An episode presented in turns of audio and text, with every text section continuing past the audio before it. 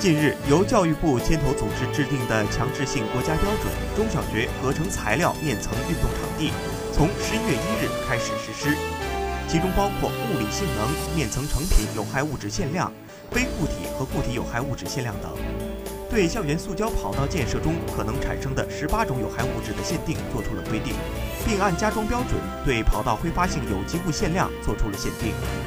如有害物质的释放量，甲醛不得高于零点四毫克每立方米，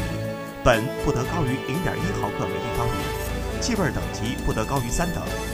此外，校园人工草坪也纳入国标强制检测范围，同时对因徇私舞弊、索贿受贿等造成场地设施不符合质量标准而危害师生身体健康的，要依规依纪予以问责和严肃查处。